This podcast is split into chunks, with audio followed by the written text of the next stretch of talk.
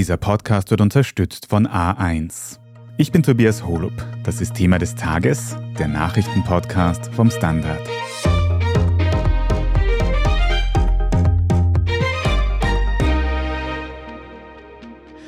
Drei Monate und sechs Tage. So lange kommen wir in Österreich mit jenen Ressourcen aus, die eigentlich für ein ganzes Jahr reichen sollten.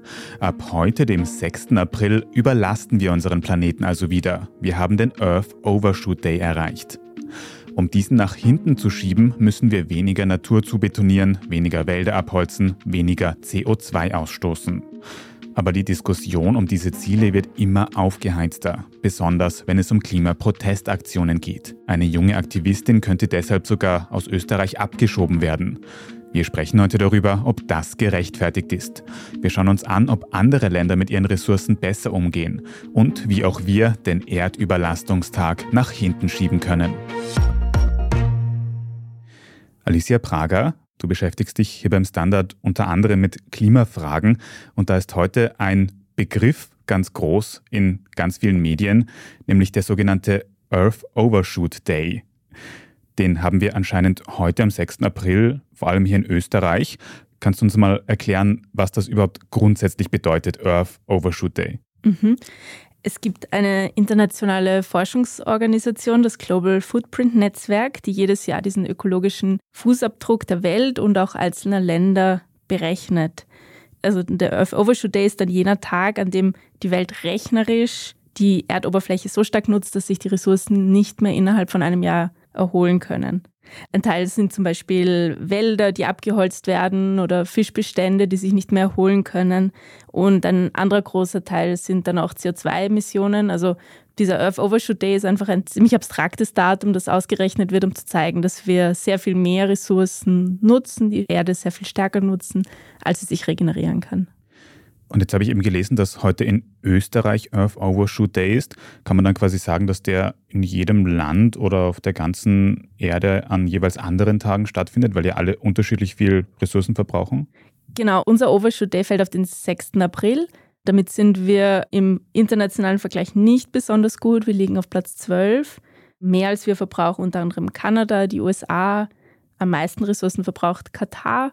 Das erreicht seinen Overshoot Day schon am 10. Februar. Besser als wir sind Deutschland, das kommt am 4. Mai, Spanien am 13. Mai und Chinas Ressourcenverbrauch reicht bis am 2. Juni. Also Österreich im schlechten Mittelfeld, wenn man das so sagen kann. Und du hast schon gesagt, dass dieser Overshoot Day ein bisschen abstrakt ist und auch dieses Thema Ressourcenverbrauch ist irgendwie schwierig für mich festzumachen, was das wirklich bedeutet. Kannst du uns ein paar Beispiele nennen, beschreiben, eben was unsere Ressourcen sind und wie wir die genau verbrauchen. Genau, also grundsätzlich rechnet diese Forschungsorganisation mit globalen Hektaren, wo der Ressourcenverbrauch dann auf den Hektarverbrauch runtergerechnet wird, wie viele Hektar bräuchte es, um das zu produzieren, das wir verbrauchen. Genauso geht es dann auch mit CO2-Emissionen. Dann wird gerechnet, ganz theoretisch, es bräuchte so und so viel Fläche, um das CO2, das wir auszustoßen, wieder zu binden, wieder zu sammeln. Die gibt es nicht, dadurch akkumuliert das CO2 in der Atmosphäre. Ungefähr so geht die Rechnung, die dahinter steht. Die Methode ist eher konservativ, also es werden nicht alle Ressourcen, die wir verbrauchen, hiermit eingerechnet. Also der Tag neigt nicht zu einer Übertreibung, sondern eher zu einer Untertreibung. Für konkrete Beispiele, ein großer Teil in der Berechnung ist für Österreich zum Beispiel die Bodenversiegelung. In Österreich werden jeden Tag im Schnitt 11,5 Hektar Boden versiegelt, also ziemlich viel. Ein anderes Beispiel sind importierte Nahrungsmittel, zum Beispiel Sojafuttermittel, die Österreich einkauft. Im Jahr werden dadurch allein in Brasilien, Argentinien und den USA über 2580 Hektar Anbaufläche gebraucht. Also alleine für das Soja, das nach Österreich als Futtermittel importiert wird. Und wenn man Soja, Kakao, Kaffee, Palmöl, Bananen und Rohrzucker zusammennimmt, dann bräuchte man für die Menge, die Österreich jedes Jahr importiert, eine Fläche, die elfmal so groß ist wie Wien. Und verstehe ich das zum Beispiel richtig, wenn wir über diese Futtermittel reden, es geht darum, dass wir, sagen wir, zu viel Fleisch essen. Um dieses ganze Fleisch zu produzieren, brauchen wir ganz viel Soja, um die Tiere zu füttern. Und um dieses ganze Soja anzubauen, braucht man eben extrem viel Fläche auf der Welt. Genau, das ist ein Teil davon. Der größte Teil dieses Fußabdrucks sind allerdings die CO2-Emissionen, also vor allem fossile Brennstoffe, die wir verbrennen. Ich glaube, es sind 60 Prozent dieses Fußabdrucks, der durch CO2-Emissionen entsteht. Und da geht es dann um Autofahren zum Beispiel? Um Autofahren, also um alles, was Energie braucht, wofür wir fossile Brennstoffe verbrennen. Was könnten wir also tun in ganz Österreich gesehen, um diesen Overshoot Day weiter nach hinten zu verschieben? Weniger Autofahren, weniger Fleisch essen zum Beispiel? Ja, es bräuchte eine aktive Klimaschutzpolitik. Also zum Beispiel müsste der Ausbau erneuerbarer Energien deutlich beschleunigt werden. Es müssten Strukturen geschaffen werden, die weniger Energie verbrauchen das Wichtigste, was man als Einzelperson tun kann, ist, denke ich, die Politik zur Verantwortung zu ziehen. Lösungen gibt es, die müssen umgesetzt werden. Das können wir gleich noch ein bisschen ausführlicher besprechen. Aber du hast ja vorher auch schon so ein paar Vergleichsländer genannt. Du hast zum Beispiel gesagt, dass ich glaube, in Deutschland man ein bisschen besser ist, was den Earth Overshoot Day angeht. Aber was sind denn eigentlich die besten Länder bei diesem Tag? Schafft es irgendein Land, quasi durch das ganze Jahr durchzukommen mit den Ressourcen, die zur Verfügung stehen? Ja, es gibt eine ganze Reihe von Ländern, die nicht aufgelistet werden in diesem Ländervergleich, weil sie einfach nicht so viele Ressourcen pro Kopf verbrauchen, dass sie über diese planetare Grenze hinauskommen würden. Darunter fallen zum Beispiel Bangladesch, Madagaskar oder auch Kenia. Unter den Ländern, für die das Global Footprint Network einen Tag berechnet, schneidet Jamaika am besten ab. Das erreicht seinen Overshoot Day am 20. Dezember. Ende Dezember, also da kommt man zumindest fast das ganze Jahr aus mit den Ressourcen, die es gibt. Und kann man irgendwie festmachen, warum das in Jamaika so viel besser läuft als hier in Österreich zum Beispiel? Naja, es ist halt kein hochindustrialisiertes Land, das natürlich viel weniger Energie verbraucht. Hm. Also weniger große Industrie, Fabriken und so weiter. Da sieht man vielleicht auch ein bisschen die Vor- und Nachteile von diesem Wirtschaftswachstum, dem wir ja auf der ganzen Welt immer nachrennen, dass immer alles noch größer und noch produktiver sein muss, oder? Ja, wobei es soll jetzt auch natürlich nicht darum gehen, auf einen Lebensstandard zu verzichten oder schwierigere Bedingungen zu schaffen. Darum soll es absolut nicht gehen. Aber es geht darum, mit den Ressourcen bewusster umzugehen und Strukturen zu schaffen, in denen weniger Energie nötig ist und weniger Ressourcen nötig sind. Stichwort Kreislaufwirtschaft oder öffentlicher Verkehr oder mehr Energieeffizienz, mehr erneuerbare Energie. Also es soll jetzt nicht darum gehen, dass der Einzelne aufs Auto verzichtet. Das ist jetzt gar nicht so unbedingt der Ansatzpunkt, der so wahnsinnig viel verändert. Aber du sagst es schon ein bisschen. Wir wissen alle, dass beim Klimaschutz was passieren muss. Man sieht es jetzt an diesem Earth Overshoot Day auch wieder, weil ich meine, wir kommen drei Monate aus mit den Ressourcen, die wir für das ganze Jahr hätten. Aber es ist ganz schwierig, irgendwie über dieses Thema zu reden und vor allem nicht nur über Verbote und eben Verzicht zu reden. Hast du irgendeinen Zugang, wie man mit dem Thema umgehen kann, ohne dass man ganz depressiv wird von der Klimakrise? Ich finde es sehr hilfreich, sich vor allem auf Gesetze zu konzentrieren, auf Klimapolitik, auf sozusagen die gesellschaftliche Veränderung, die dahinter steht. Dazu, wie man konkreter mit Lösungen umgehen kann. Das Klimajournalismus-Netzwerk Covering Climate Now hat einen Tipp, den ich ganz gut fand das sagt, dass wir uns auf die ganz großen Stellschrauben konzentrieren müssen und einfach immer weiter bei der Politik nachhaken müssen, warum sich so wenig verändert, also sozusagen auf die großen Lösungen zu setzen, den Ausbau der Erneuerbaren, weniger Flächenversiegelung, global vielleicht auch das Thema Entwaldung, die Art, wie wir auf riesigen Flächen Futtermittel herstellen. Es darf einfach nicht so sehr darum gehen, Einzelne verantwortlich zu machen, weil solange die Strukturen dieselben sind, ist das einfach nur frustrierend. Zusätzlich glaube ich, wir müssen auch kleinere Fortschritte stärker kommunizieren, stärker wahrnehmen, dass doch einiges passiert und das auf eine sehr viel höhere Ebene heben. Und du sagst es schon, wirklich die Möglichkeit, strukturell etwas zu verändern und gegen den Klimawandel zu unternehmen, haben die Politik, haben zuständige Behörden. Und von dort haben wir in den letzten Tagen ein Beispiel gesehen, wie mit dem Klimathema, wie mit Klimaprotesten umgegangen wird in Österreich, nämlich mit einer drohenden Abschiebung für eine Klimademonstrantin. Was es damit auf sich hat, besprechen wir gleich noch im Detail und machen vorher eine kurze Pause. Wir sind gleich zurück.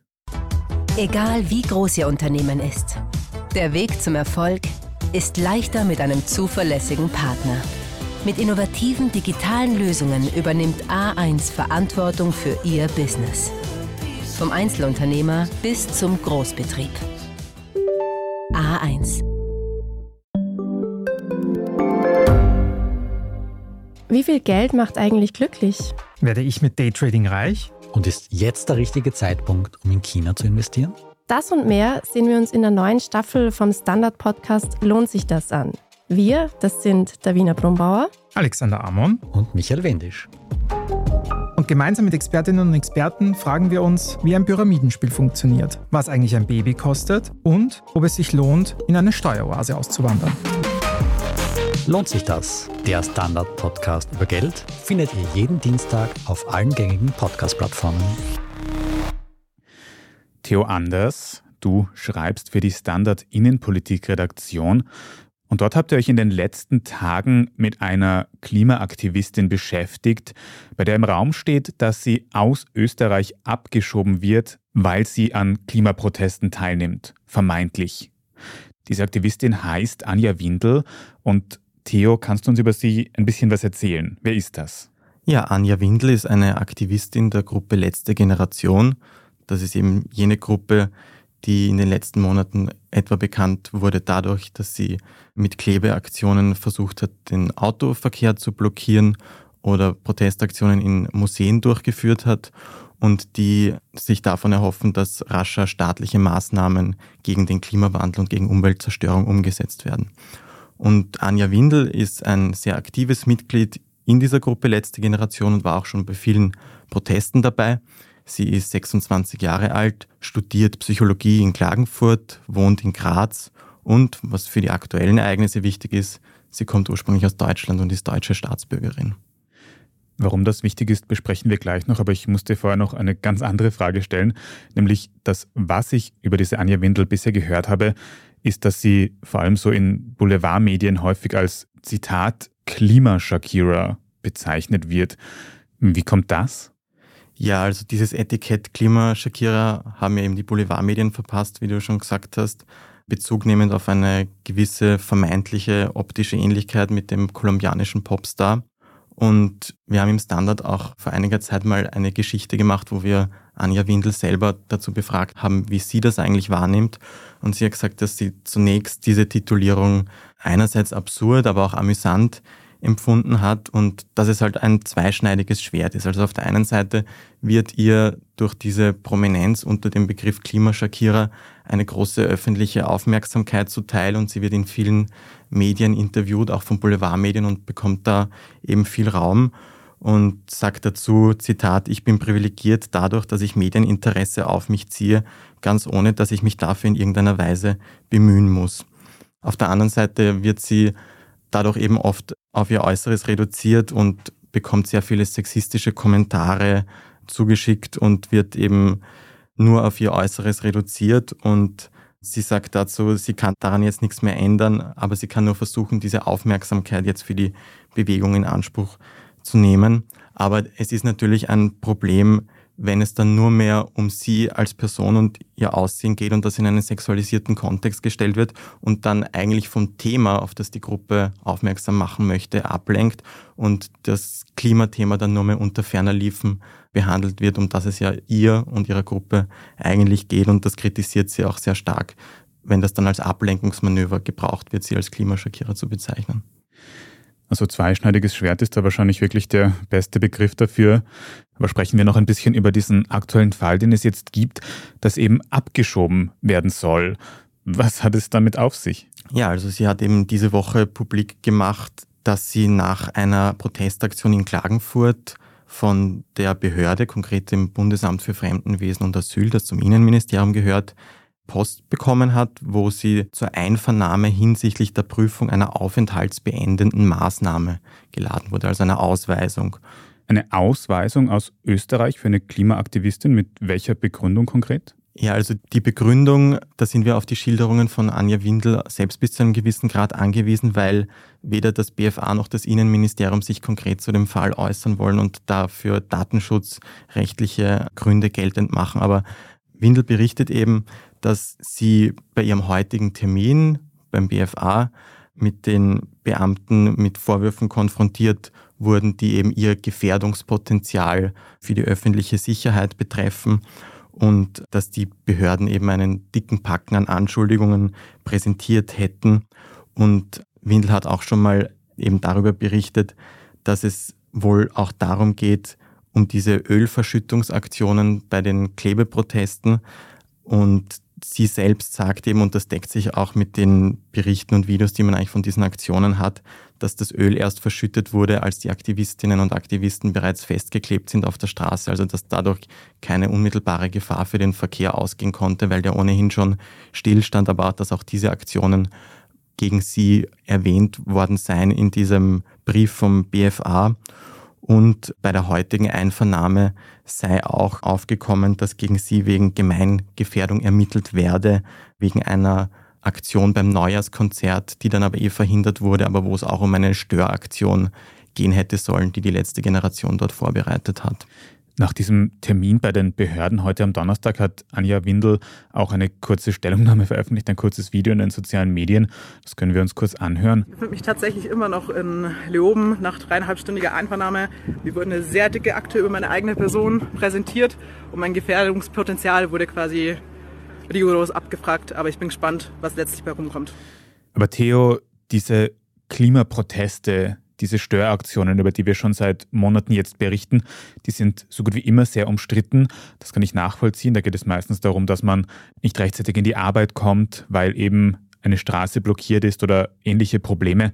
Aber diese konkreten Beispiele, dass zum Beispiel Öl verschüttet wird auf eine Straße, die ohnehin schon gesperrt ist, anscheinend in diesem Moment, rechtfertigt das wirklich eine öffentliche Gefährdung, wie du es jetzt beschrieben hast? Ist das rechtlich wirklich haltbar? Ja, also zur rechtlichen Lage muss man sagen, dass sie halt einige Verwaltungsstrafen bereits erhalten hat, die sie aber beeinsprucht hat mit ihrem Anwalt und die also auch nicht rechtskräftig sind. Sie ist also in dem Sinn unschuldig. Und es gibt auch sehr kritische Einschätzungen von Rechtsexperten zu dieser aktuellen Vorgangsweise, soweit man sie eben einschätzen kann, wo das Vorgehen der Behörde eigentlich als unverständlich und auch als aussichtslos bezeichnet wird. Zum Beispiel hat der Europarechtler Walter Obwechser im heutigen Ö1 Morgenjournal festgehalten, dass bloße Verwaltungsübertretungen und nochmal dazu gesagt, die sind auch noch nicht rechtskräftig, aber selbst bei der Rechtswirksamkeit kein Grund für eine Ausweisung sein könnten, weil sie ja EU-Bürgerin ist, sie ist Deutsche. Und für solch eine Ausweisung bräuchte es laut Obwechsler zunächst einmal eine schwere Straftat, zum Beispiel Körperverletzung, Mord oder Raub und dann auch noch die Gefahr, dass eine weitere Straftat begangen wird. Also der Europarechtsexperte hält das auf dieser Basis eigentlich für vollkommen ausgeschlossen, dass Anja Windel ausgewiesen wird und auch ihr Anwalt spricht vom Versuch einer Einschüchterungsaktion, die sich rechtlich nicht halten lassen werde.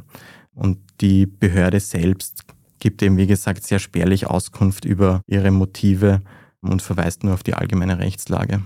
Wir hätten gern mehr Informationen vom Innenministerium bekommen. Es hat dazu keine ausführlichen Äußerungen gegeben. Müssen wir dann sagen, auf Basis der Informationen, die wir haben, dass das so eine Art symbolische Aktion ist, dass da eine Art Präzedenzfall geschaffen werden soll, um eben, wie du gesagt hast, alle KlimaschützerInnen, von denen es ja mittlerweile viele gibt in Österreich, einzuschüchtern? Ja, man kann das durchaus so sehen. Also man muss vor allem bedenken, dass bei recht großen Bevölkerungskreisen diese Aktionen der letzten Generation eher unpopulär sind, vor allem was die Blockaden des Straßenverkehrs betrifft. Und man kann natürlich darüber spekulieren, dass es auch politisch opportun erscheinen mag, jetzt eine vermeintlich harte Gangart gegen Klimaaktivistinnen und Aktivisten zu forcieren und da in der Öffentlichkeit zu vermitteln, wir schöpfen alle Möglichkeiten aus, um gegen diese Personen vorzugehen und diese Störaktionen zu unterbinden und dass man dann vielleicht selbst eher aussichtslose rechtliche Maßnahmen in die Wege leitet, um diese Symbole zu setzen.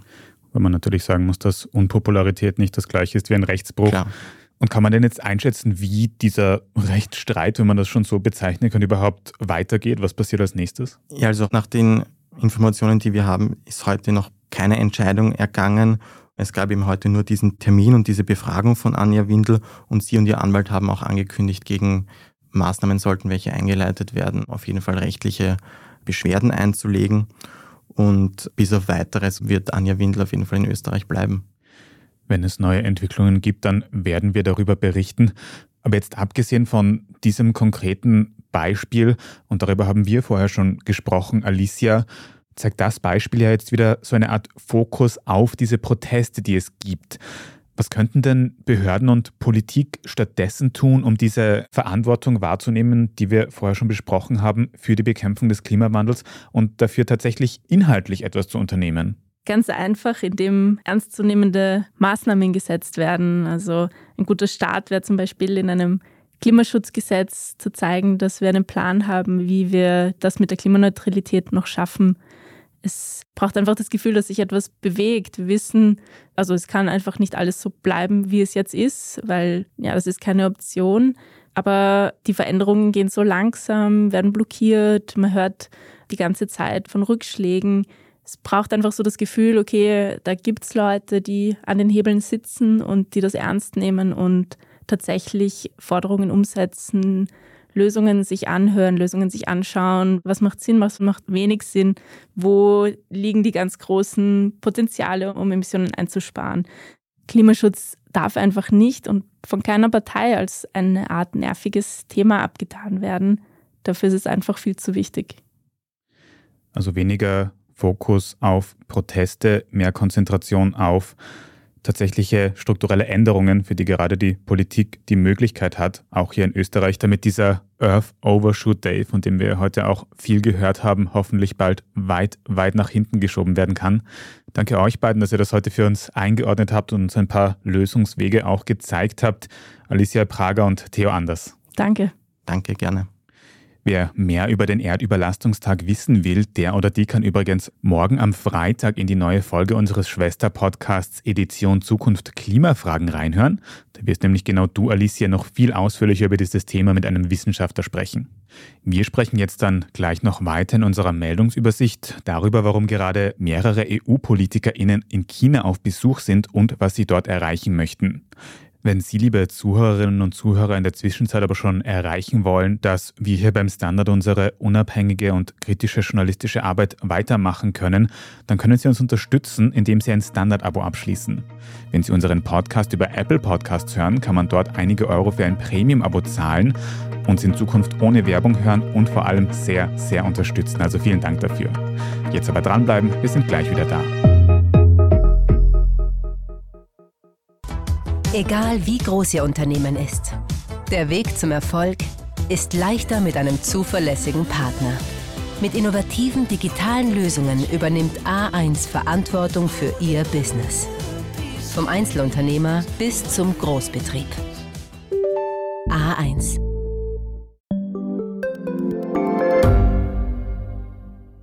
Gibt es außerirdisches Leben? Haben Tiere ein Bewusstsein? Können wir durch die Zeit reisen? Es gibt so viele große Fragen, die uns Menschen seit Jahrtausenden beschäftigen. Aber erst jetzt kann die Wissenschaft Antworten darauf liefern. Oder neue Rätsel entdecken. Ich bin Tanja Traxler. Und ich bin David Rennert. Im Standard-Podcast Rätsel der Wissenschaft gehen wir großen Fragen der Menschheit auf die Spur. Wir fragen Wissenschaftlerinnen, was in schwarzen Löchern passiert. Wo die Aliens bleiben. Und die Fusionskraftwerke. Und wo die Mathematik an ihre Grenzen stößt.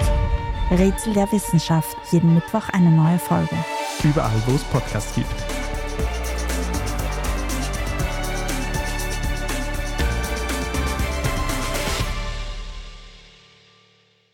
Und hier ist, was Sie heute sonst noch wissen müssen. Erstens, gleich mehrere hochrangige EU-PolitikerInnen sind aktuell in China zu Besuch. Sowohl die Kommissionspräsidentin Ursula von der Leyen als auch der französische Präsident Emmanuel Macron. Deren Positionen waren im Vorfeld aber sehr unterschiedlich. Von der Leyen hat China wegen Menschenrechtsverletzungen kritisiert und fordert mehr wirtschaftliche Unabhängigkeit. Macron auf der anderen Seite zeigt Interesse für Chinas Friedensplan für den Ukraine-Krieg, bei dem die ukrainische Seite aber benachteiligt wäre. Passend dazu wird es heute am Donnerstag einen Dreiergipfel zwischen beiden europäischen PolitikerInnen und Chinas Präsident Xi Jinping geben. Macron und Xi werden darüber hinaus auch noch ein Zweiergespräch führen. Von der Leyen dürfte diese Möglichkeit aber nicht bekommen. Zweitens, wir bleiben noch beim Thema China, denn die beliebte Bilder-KI Midjourney hat zuletzt strenge Einschränkungen eingeführt, was die Darstellung von Chinas Präsident Xi Jinping, wir haben heute schon von ihm gehört, angeht. Normalerweise kann man dieser KI ja auftragen, einen gewissen Politiker in einem bestimmten Kunststil darzustellen. Eingaben mit Xi Jinping werden jetzt aber von der Software blockiert. Die Begründung der Midjourney-EntwicklerInnen, man müsse den strengen Zensurregeln in China entgegenkommen, damit die Software dort nicht komplett gesperrt wird. Andere PolitikerInnen werden auf Midjourney bisher nicht blockiert und auch bei Xi kann man die Sperre durch Formulierungen wie chinesischer Präsident teilweise umgehen. Und drittens, RFK. Diese Initialen sollte man sich womöglich merken, denn Robert F. Kennedy will zum nächsten Präsidenten der USA werden. Er ist ein Neffe des berühmten Ex-Präsidenten John F. Kennedy, kurz JFK. Ob er die politisch großen Fußstapfen seines Onkels aber füllen kann, ist fraglich. Denn bisher ist er mit seiner Politik noch kaum aufgefallen, sehr wohl aber mit falschen Behauptungen über die Corona-Impfung. Fürs Erste will RFK jetzt mal im Rennen um die Vorwahl bei den Demokraten antreten und dafür hat Amtsinhaber Joe Biden zwar noch nicht offiziell kandidiert, wird das aber wohl noch tun und dürfte den Kennedy-Nachfahren dann wohl abhängen. Was ich auf jeden Fall schon mal sagen kann, ist, dass RFK ein bisschen schlechter von der Zunge geht als JFK. Aber mehr über den Politiker können Sie trotzdem auf der Standard.at nachlesen. Dort finden Sie auch alles weitere zum aktuellen Weltgeschehen. Wenn Sie dann noch ein bisschen mehr Zeit für Standard-Podcasts haben, dann hören Sie sich doch die neue Folge unseres Schwester-Podcasts Besser Leben an. Da geht es darum, wie man sich in nur 10 Minuten so richtig entspannen kann und ob man dafür neumodische Techniken aus dem Silicon Valley braucht. Große Hörempfehlung, Besser Leben finden Sie überall, wo es Podcasts gibt. Falls Sie uns jetzt noch irgendwas sagen möchten, dann schicken Sie uns gerne eine E-Mail an podcast.derstandard.at. Und wenn Ihnen diese Folge von Thema des Tages gefallen hat, dann können Sie uns auf Ihrer liebsten Podcast-Plattform abonnieren, damit Sie auch die nächste Folge nicht verpassen. Gerne auch einen netten Kommentar oder eine gute Bewertung dort lassen, das hilft uns wirklich sehr. Also vielen Dank dafür. Ich bin Tobias Holub. Danke auch fürs Zuhören und bis zum nächsten Mal.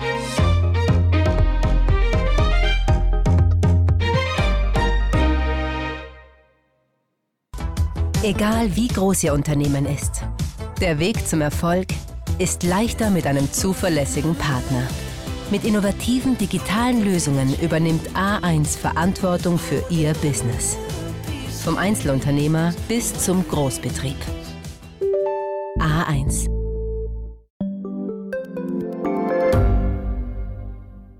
Ich bin die Franziska Ich bin der Martin. und wir wollen besser leben. Lohnt sich 10.000 Schritte zu gehen jeden Tag? Ist das Großraumbüro wirklich so schlecht wie sein Ruf? Spoiler, ja. Bringt's was, Intervall zu fassen? Wir fragen die, die es wirklich wissen und probieren es auch gleich selber aus. Bei Besser Leben, jeden Donnerstag eine neue Folge.